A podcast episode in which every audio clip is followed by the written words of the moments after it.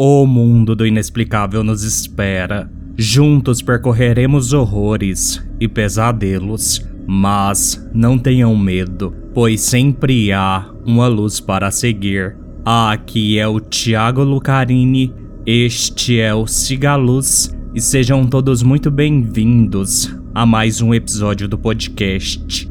E hoje, iluminados, chegamos ao último conto dessa semana de Halloween. Eu espero muito que vocês tenham gostado. Peço para vocês que compartilhem, apresentem o Cigaluz aos seus amigos e me ajudem a fazer este projeto crescer. Então, sem mais delongas, bora lá. Aviso: Este episódio pode causar gatilhos, pois contém descrições explícitas de abuso parental, estupro, violência doméstica e linguagem obscena. Sinta-se livre para não o ouvir se isso for te deixar mal, e nesse caso, nos vemos num próximo episódio. Conto um típico caso de possessão. O ano era 1960. A fazenda de Lúcio Libório prosperava como nunca. O trabalho era muito e o rendimento também, tornando Lúcio o senhor mais respeitado de toda a região. A sua família era composta por sua esposa, Leonor, a sua filha mais velha, de 16 anos, Luzia, e o seu filho mais novo, de 11 anos, Lírio. Lúcio odiava que sua esposa tivesse dado aquele nome de Flor ao filho, porém, Aquele também era o nome do seu finado sogro, a quem ela homenageou. A família Libório ia às missas todos os domingos, como mandava a cartilha. Na fachada construída para a sociedade, ninguém conhecia as barbaridades que aconteciam na casa dos Libório. O homem era ruim como o diabo e nos últimos anos estava dedicando a sua atenção a tornar Lírio um verdadeiro homem, segundo aquilo que ele acreditava, pois achava o filho frouxo demais. Eu não quero, papai. Choramingou o garoto. Você não tem que querer nada, seu estúpido. Matar é essencial para comer, não é nenhum crime. Como é que você acha que a comida chega em nossa mesa, hã? Ela não cai do céu. É incrível como até sua irmã tem mais bolas que você. Retrucou Lúcio, irritado. O homem segurava uma galinha amarrada pelos pés, o seu braço estendido na direção de Lírio. Ele mascava fumo e um pouco de saliva preta escorria pelos cantos de sua boca. Lúcio insistia há meses para o menino cortar ou destroncar o pescoço de uma ave. Lírio cuidava extraordinariamente bem dos animais da fazenda, porém, não entrava em sua cabeça ter que matar qualquer animal para comer. O seu pai já tinha percebido que ele não tocava nas carnes dos animais abatidos na fazenda ou de qualquer outro lugar e acreditava que a falta de proteína era uma das coisas que tornava o filho um fraco sentimental. Além disso, Leonor o mimou demais. Acreditava que um homem criado na barra da saia da mãe nunca virava algo que presta. Mate a galinha, Lírio! Ordenou o homem, dando a seguir uma cusparada, jogando o fumo em sua boca fora. Lúcio limpou a saliva com o antebraço da camisa. Por favor, pai. Eu. Eu.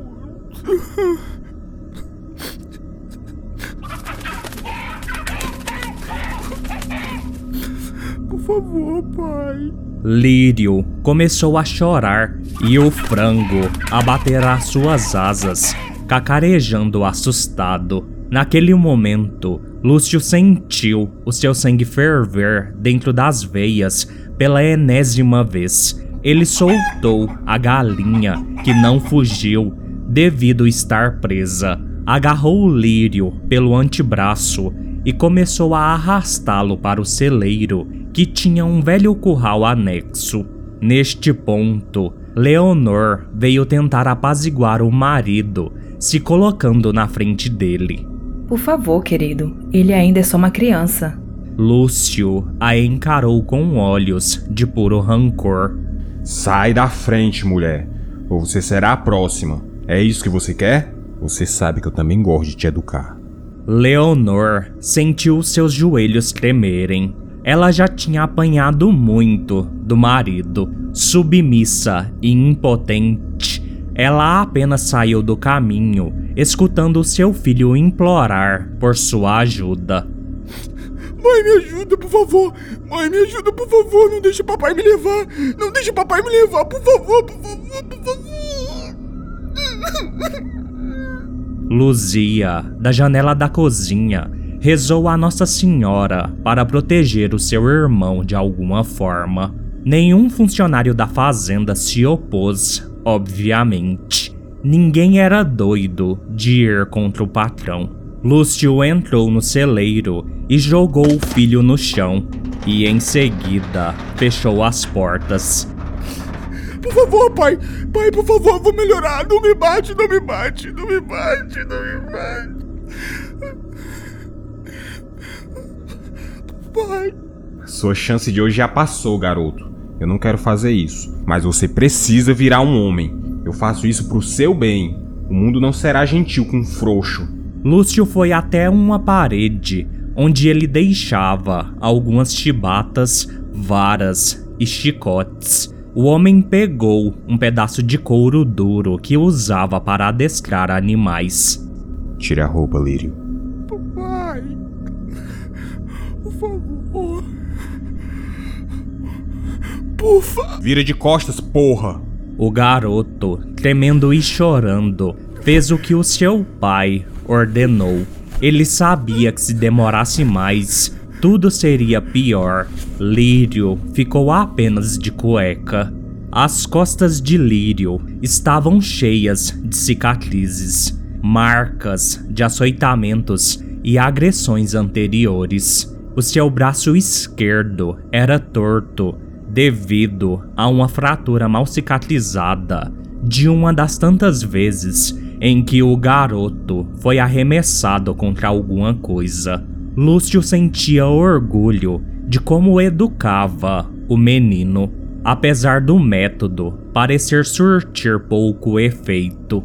Lúcio, sem qualquer anúncio, deu a primeira lapada no lombo de Lírio, que estalou e ecoou no vazio do celeiro, levantando um vergão e fazendo a pele branca de Lírio minar sangue. Algumas aves voaram assustadas, o menino gritou, caindo de joelhos no chão, e então o seu pai investiu com tudo sobre ele, batendo em seu corpo, que nunca se acostumaria com aquelas surras sobre-humanas. Lírio chorava, em meio à dor insuportável de sua carne sendo aberta pelo couro cru e duro. Por outro lado, Lúcio vendo o filho caído em posição fetal e indefeso, tremendo diante da sua força de homem, sentiu aquilo que sempre buscava. O seu pau, logo no início, começou a endurecer. O seu corpo inteiro tremia de êxtase ao subjugar alguém mais fraco. Assim que completou a décima segunda lapada, Ilírio estava mijado, estirado e imóvel no chão de tanta dor. Lúcio, já todo melado, tirou o pau para fora e se masturbou sobre o filho, gozando em seu corpo ferido. Isso, Lírio, é para você virar um homem de verdade, seu filho da puta desgraçado. E não ouse me desobedecer outra vez. Lírio não entendia por que o seu pai fazia aquilo com ele. O abuso fez com que ele ficasse cada vez mais introvertido e recluso nos últimos tempos.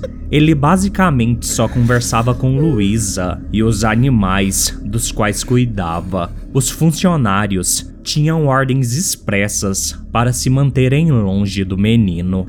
Demorou muito, até mesmo para Lírio entender o que era aquele ato final bizarro de Lúcio, pois ele apanhava desde muito cedo. Porém, algo estava errado daquela vez. Sempre que o seu pai gozava, ele saía do celeiro. Sua mãe, irmã e todos os outros tinham ordens explícitas de entrarem ali só depois de meia hora corrida. Contudo, dessa vez, o seu pai não foi embora. Ele ficou ali por um tempo, em algum momento, entre o limbo da consciência que mal se mantinha. Lírio sentiu Lúcio deitar-se ao seu lado e puxar a sua cueca. Então, o menino experimentou uma das piores dores que já sentiu em toda a sua vida e que não passou de imediato. Lírio começou a gritar, mesmo tão debilitado. Ele se debatia, tentando fugir, mas o seu corpo fraco não respondia à tentativa de fuga. Cala a boca, viadinho. Ordenou Lúcio mas Lírio não parou de gritar. Então Lúcio se viu na obrigação de calá-lo, e o homem deu repetidos socos no seu rosto. Todos os presentes na fazenda ouviam os gritos de desespero do menino e se arrepiavam dos pés à cabeça. Lírio sentiu o mundo escurecer, mas antes de tudo desaparecer, ele escutou uma voz desconhecida sussurrar em seu ouvido. Eu estou chegando.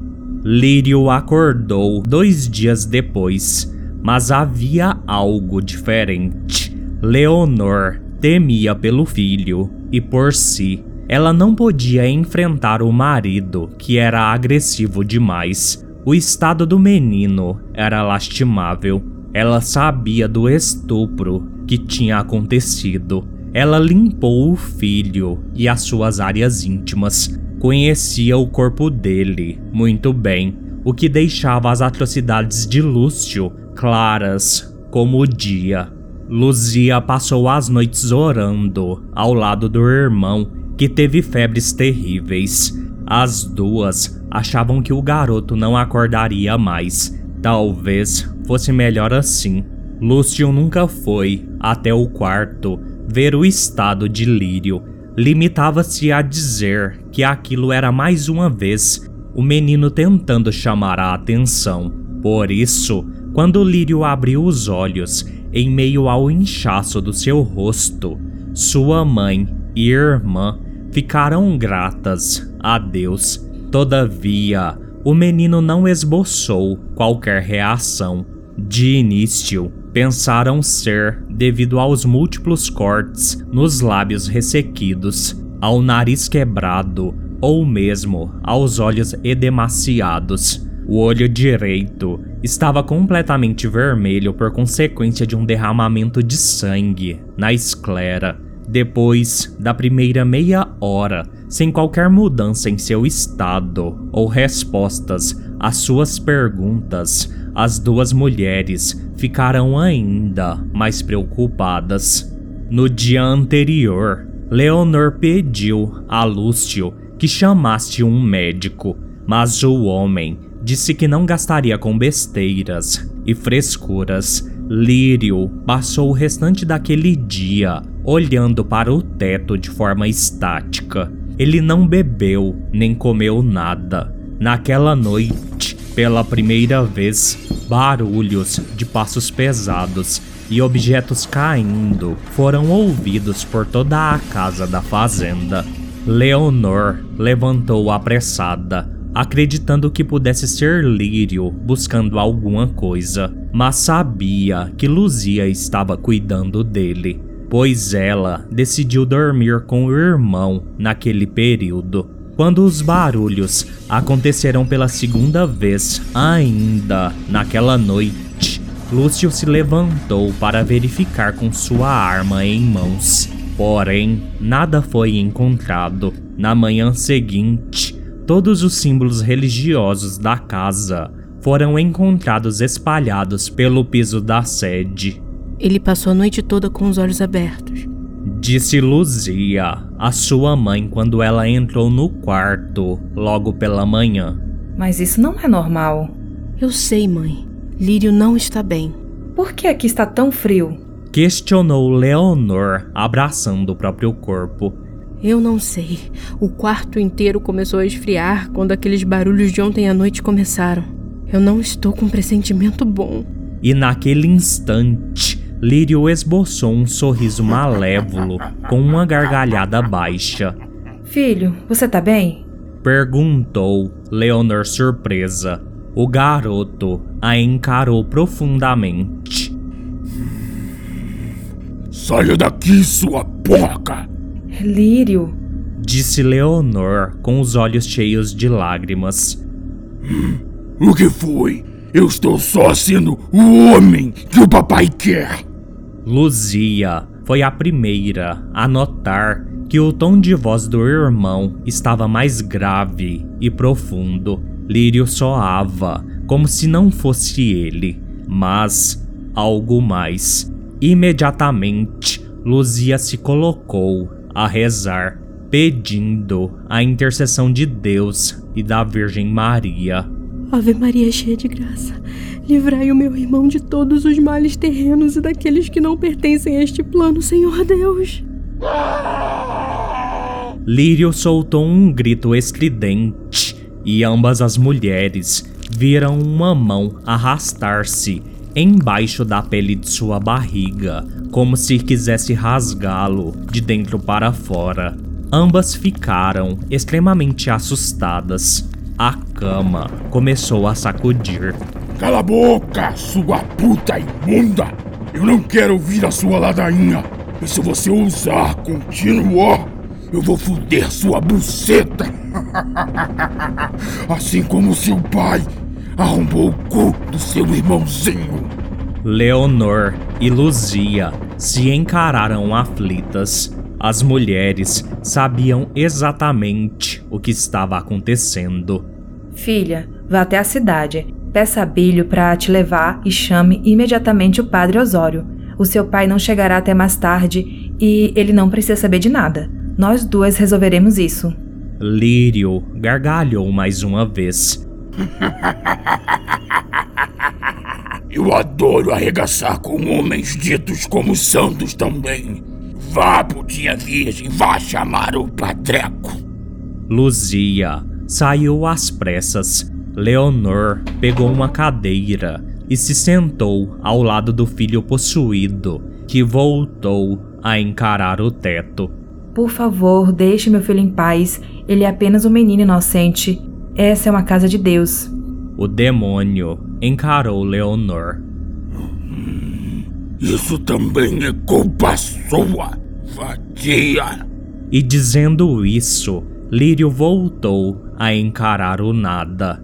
Leonor se corroía em culpa e remorso. Horas se passaram até a mulher escutar o som da carroça se aproximando novamente. Ela olhou pela janela e viu Luzia chegar com o padre Osório. Também viu Lúcio, o seu marido, interceptar os recém-chegados. O seu coração se apertou no peito, pois ela não queria que Lúcio soubesse o que estava acontecendo. Minutos depois, todos entraram no quarto. Lírio começou a gargalhar diabolicamente. Mas que merda é essa? Questionou o pai. Tem algo de muito errado com Lírio. Respondeu Leonor. O demônio apenas gargalhava. espancar e foder o rabo do seu menininho, fodeu com ele, Lúcio. Ah, seu filho da puta infeliz. Você vai me respeitar. Lúcio, tomado de fúria, vai até a cama e dá um soco em Lírio, que sequer se mexe. Era como se o homem tivesse socado uma coluna de concreto. Lúcio sentiu alguns ossos de sua mão se quebrarem. Para com isso, Lírio. Eu ordeno. Você não manda em porra nenhuma, seu cuzão. O padre Osório começa uma oração. Pai Celestial, interceda por nós. Abra as suas asas sobre essa criança e proteja este lar das atrocidades do pai da mentira. Lírio possuído o encara. Deus está morto nesse lugar, padre. E as suas orações de nada valem aqui. Afinal, o padreco também adora o gosto do sexo dos anjos. Osório ficou branco como papel com as palavras do diabo. Não diga blasfêmias, demônio. Eu te repreendo em nome de Jesus. Ele é mais do que você, Satanás. A sua maldade não pode nos atingir, pois Deus é conosco. Vai de retro, demônio. ah, padre, não fode. Jesus não está contigo, pois você mais do que ninguém gosta de uns pauzinhos sem cabelo e de bucetas que ainda não derramaram sangue. Você não perdoa ninguém abaixo dos 10 anos de idade. Eu vi, padre. Eu vi. De repente, Lírio saltou na cama como um gato e se colocou de quatro fazendo movimentos obscenos. Não é assim que o senhor imagina todos nós, padreco, quando o senhor brinca com seu pau santo. Vergões começaram a surgir por toda a pele do menino. A cama embaixo dele se empapava de suor. Um cheiro de podridão insuportável preenchia o ambiente. Eu. eu não posso, eu não consigo, isso é demais para mim. Osório, envergonhado, simplesmente abandonou o quarto. Filho, se você está me escutando, pare com isso. Pede Leonor.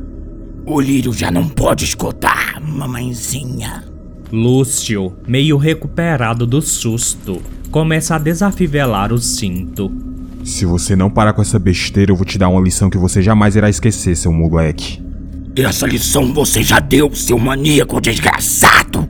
Lúcio, tomado pela sua insanidade, levanta o braço com o cinto, em claro tom de ameaça. Neste instante, Lírio deixa a posição de quatro em que estava e se coloca de pé sobre a cama. Lúcio desfere o primeiro golpe, mas outra vez é como se ele atingisse uma barra de ferro inerte. Lírio não tem qualquer reação de dor, porém, Leonor percebe a pele onde o cinto atingiu o menino minar sangue.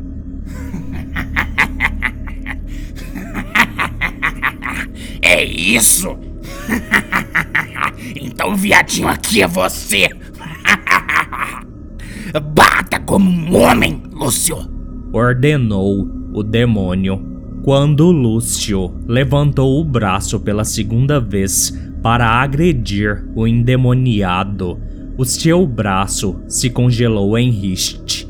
Lírio começou a gargalhar euforicamente. Um vento terrível começou a circular pelo quarto como se fosse um tornado. Objetos são atirados para todos os lados.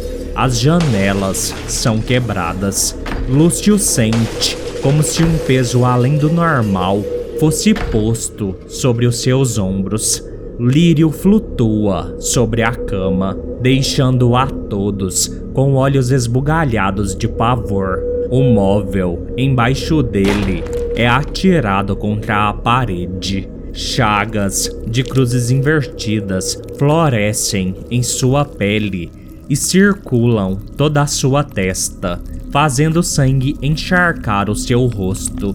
Cobras infernais andavam por baixo de sua pele fina e frágil, a deformando.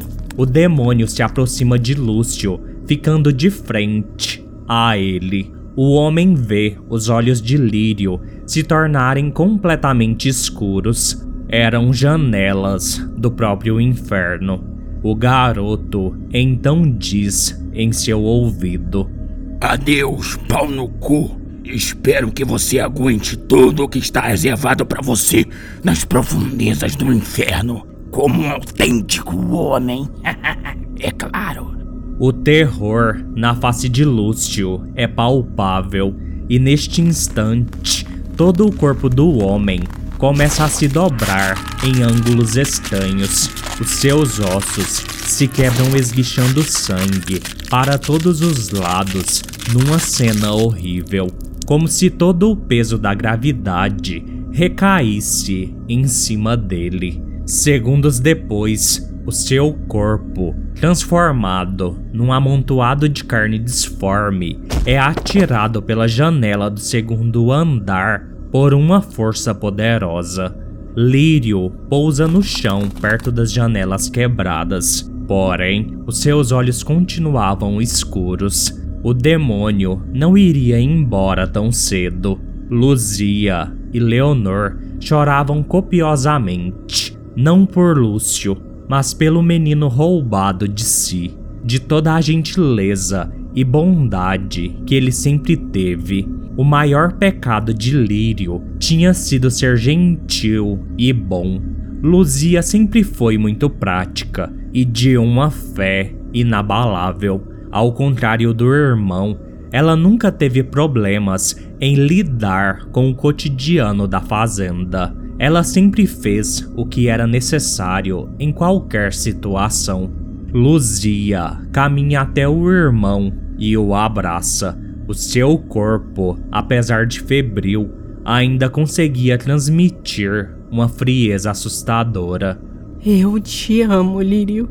Luzia, sem pestanejar, retira uma pequena faca do seu vestido e a crava no pescoço de Lírio. O sangue esguicha. O demônio, por um segundo, continuou de pé, impassível, como somente o mal pode ser. A seguir, Lírio cambaleou até a cama atirada no canto do quarto e se sentou nela, segurando o pescoço aberto para a salvação. Perdoe-me, Lírio. Que Deus receba sua alma em seus braços.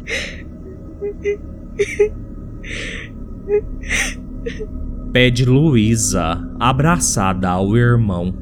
Leonor se aproxima dos filhos, mas em seu medo, ela não ousou tocar em Lírio. Afinal, ela nunca pôde fazer nada por ele, e não seria agora que faria. Além do mais, ele e Luzia sempre tiveram um laço mais forte e verdadeiro.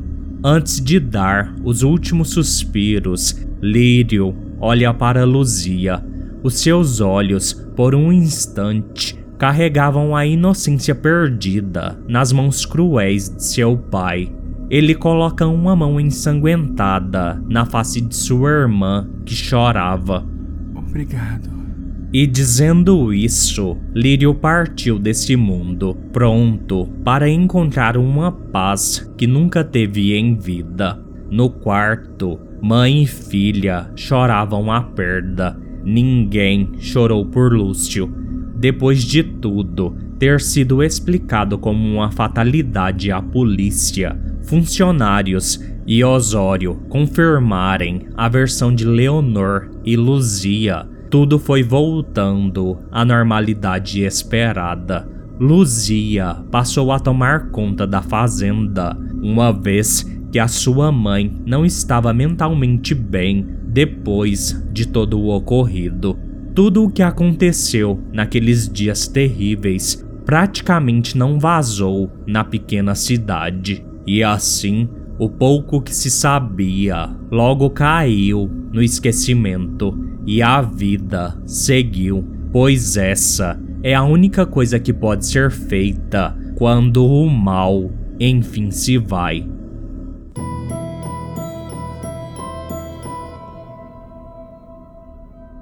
Ficha técnica.